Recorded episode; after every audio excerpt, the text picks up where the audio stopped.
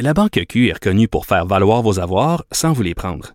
Mais quand vous pensez à votre premier compte bancaire, tu sais, dans le temps à l'école, vous faisiez vos dépôts avec vos scènes dans la petite enveloppe. Hmm, C'était bien beau. Mais avec le temps, ce vieux compte-là vous a coûté des milliers de dollars en frais, puis vous ne faites pas une scène d'intérêt.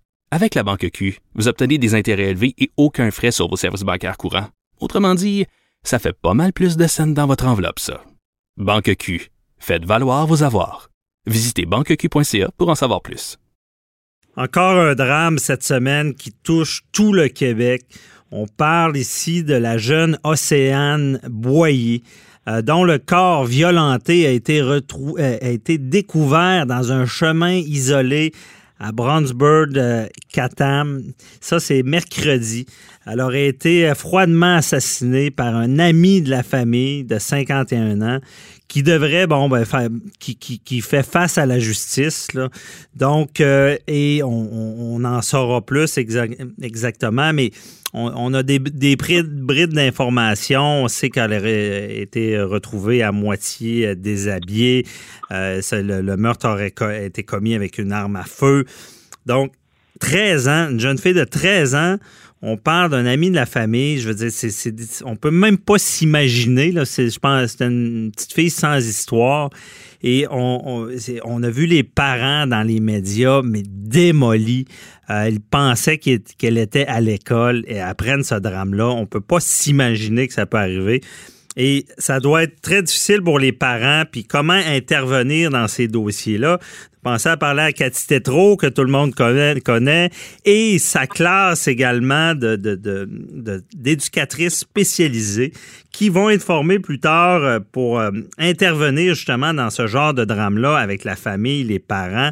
Et on voulait savoir un peu euh, qu'est-ce que ça fait vivre ce genre de drame-là. Bonjour Cathy, bonjour à toute la classe. Bonjour. Bon, merci d'être avec nous. C'est pas des sujets agréables à discuter, mais il faut quand même en parler. Euh, je ne sais pas comment vous voyez ça, ce, drame-là, parce qu'on parle d'une jeune fille, c'est un, un, ami de, de la famille qui a 51 ans. Comment ça peut arriver? Bien, écoutez, nous, euh, ce qui nous a touché aussi, c'est euh, le fait que cet homme-là avait accès à la jeune fille avait euh, donc on sait euh, c'est que des hypothèses naturellement, mais si mhm. déjà il y avait une vue sur cette jeune fille là, on se demande s'il n'y avait pas peut-être causé des gestes avant ou prémédité justement tout ça, parce que là il savait là qu'elle partait, à quelle heure elle partait de l'école, il, savait là son sa routine, alors ça nous a questionné sur le fait qu'on ne sait pas qui on fait entrer des fois dans nos maisons en tant que parents. Puis euh, ça inquiète. Ça, c'est la première chose qu'on a parlé là. Ben d'ailleurs, c'est un bon sujet parce que cette semaine aussi, j'ai suivi un procès, c'était le révérend Mukendi, et c'était un peu ça. C'était quelqu'un, un ami de la famille qui habitait avec la famille, qui, qui l'appelait même mon oncle, et qui a agressé une jeune fille. Euh, tu sais, quand on dit le loup est dans la bergerie, on pourrait être en présence de ça, là, cet ami-là qui avait accès à la jeune fille. Je veux dire, ce genre de crime-là ne doit, pas arriver du jour au lendemain. Là. Ben, c'est ça, c'est même, que les statistiques le démontrent. Quand il y a des agressions sexuelles, euh, de la violence comme ça, c'est souvent à 80% euh, fait par des gens connus de la personne, l'entourage de la personne. Et souvent, on, s'en fait pour on s'en fait pour des inconnus, on s'en fait pour que si notre enfant va quelque part, mais faut, faut se dire qu'en tant que parent aussi, c'est 80% des personnes qui nous entourent, pas 80% de toutes les personnes qui nous entourent, mais 80% des cas, quand ça arrive, c'est des personnes dans l'entourage. Alors, c'est d'autant plus, euh, comment on fait pour savoir euh, qui, euh, les intentions d'une personne comme ça, c'est assez inquiétant. Là. Bien, c'est inquiétant parce que toi, Cathy, tu, avec la CyberAide, vous, vous essayez de protéger les, les, jeunes de l'extérieur. C'est, souvent, c'est là la menace. Mais comme tu le dis bien, il faut, faut, aussi se questionner des, sur des gens dans notre entourage. Ou, hein? Ben oui, c'est ça, tout à fait. Si on veut faire de la prévention là, en tant que parent, euh, c'est vraiment d'aller dire euh, oui, on fait attention avec qui on côtoie sur le web, mais en même temps, si notre enfant vit des situations, on peut lui dire aussi si jamais il y a quelque chose qui vit dans la famille ou avec quelqu'un de proche, euh, euh, il faut m'en parler, puis on a tendance à, oublier ce côté-là de, d'éveiller notre enfant du fait que même si c'est quelqu'un que papa, maman, euh, on est amis avec la personne ou peu importe, bien s'il y a quelque chose qui te met mal à l'aise de cette personne-là, on veut l'entendre. C'est plus important ou plus importante que que les gens qui nous entourent. Tu sais, comme rassurer l'enfant à on peut, on n'en parle pas tout le temps, on n'en fait pas une panique euh, mhm. familiale, mais, mais c'est important de le nommer, là, je pense. OK. Euh, il y avait une autre, euh, j'ai une, j'ai une, une, étudiante ici qui avait nommé comment on pourrait, comment on pourrait intervenir auprès de, de cette mère-là, parce que l'étudiante nous nommait, ben elle, elle est maman. OK. Et puis, mais elle, nous a nommé que en tant que qu'éducatrice spécialisée, comment elle pourrait aider cette dame, cette femme-là, parce qu'elle pense que la, souffrance, c'est la plus grande souffrance, c'est sûr que tout le monde souffre de ça, mais pourrait être vécue par la mère. Et j'ai aimé sa façon qu'elle a vue de l'aide qu'on pourrait apporter, c'est vraiment, en tout cas de ce qu'on a vu dans les reportages, le, le chum euh, ou mari euh, les gens qui sont autour, euh, peut-être aller aider la maman avec un soutien social important. Ben, donc, euh, c'est ça, on pourrait l'entendre. Comment je, je vois pas quelle aide on peut donner à ces personnes-là qui doivent être totalement détruites. Là. on peut ben, peut-être l'entendre. Ben, je vais, je vais. Il y a une autre étudiante qui va prendre la parole, puis elle va, elle va un peu exprimer ce qu'on pense un peu aussi. Alors, juste te présenter. Euh, oui, moi, je m'appelle Laura. Oui, bonjour. Et euh, en fait, nous, ce qu'on qu'on avait mentionné dans la discussion, c'est que c'est vraiment important que la famille euh, reste soudée, tu sais, que le mari, le mari, chum, soit présent pour pour la maman. Mhm. on avait vu quelqu'un en arrière pendant l'entrevue, probablement peut-être la grand-mère ou quelque chose. c'est vraiment important que la famille se, se soutienne ensemble. Tu sais, chacun a de la peine, puis c'est important qu'ils puissent vivre leur peine ensemble aussi. Puis en tant que TES, on avait dit que c'était fallait pas projeter non plus pour ceux qui sont mamans. Il euh, fallait être capable d'aider la maman sans projeter euh, notre peur pour euh, nos enfants. En fait, vu que c'est arrivé à elle, mhm. pas dire que c'est généralisé aussi en disant que ça va arriver à nos enfants. Fait être capable d'apporter une aide sans être trop sympathique aussi envers la mère. C'est ça, projeter, expliquer ça, c'est quoi projeter? C'est de la compassion, mais de n'avoir trop?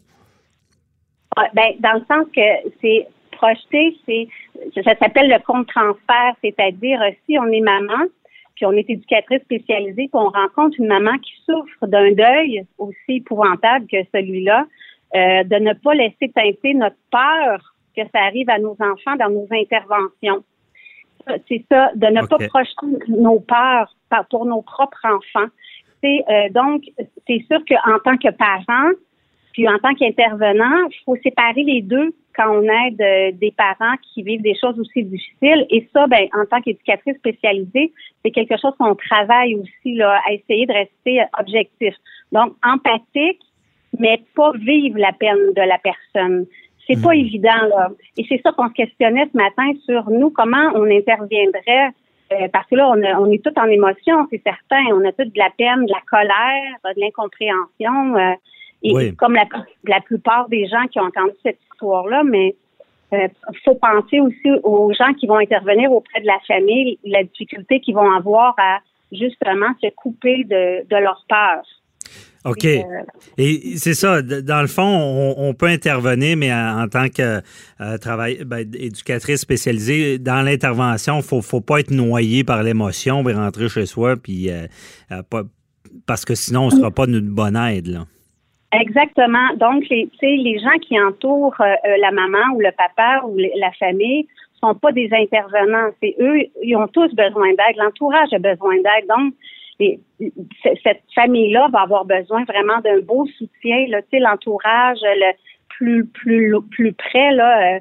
Euh, d'aller de, de, de, leur apporter un soutien, de leur apporter de l'attention, de l'écoute.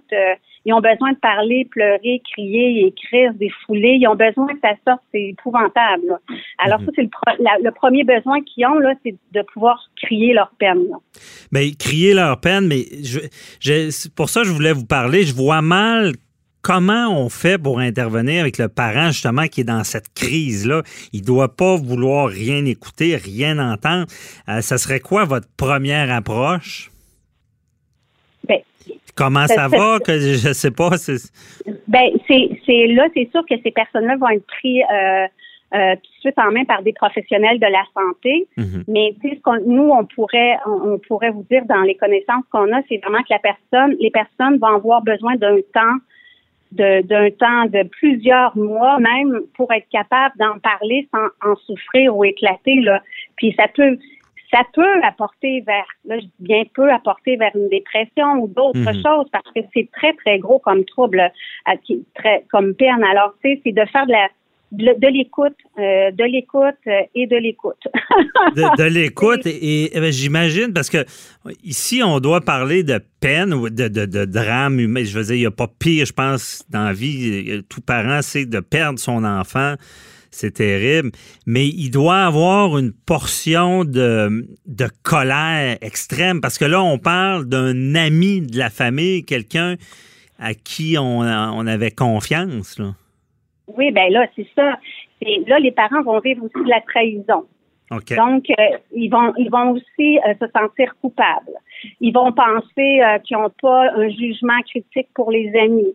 Puis ça va être ça va être important que les, les parents euh, se déculpabilisent de ça parce que c'est pas écrit dans le front des des, euh, des gens euh, des, des, des agresseurs c'est pas on peut pas les détecter Ouais. comme ça tu sais je veux dire alors la culpabilité là elle, va être forte elle va être lourde puis il va falloir faire en sorte euh, Ben- d'enlever ça là. OK, la culpabilité. Euh, Cathy, il faut aller à la pause, mais restez là. on, on revient, puis on, on essaiera d'entendre les autres personnes de, de ta classe. Donc, à- à tout de suite. Parfait, merci.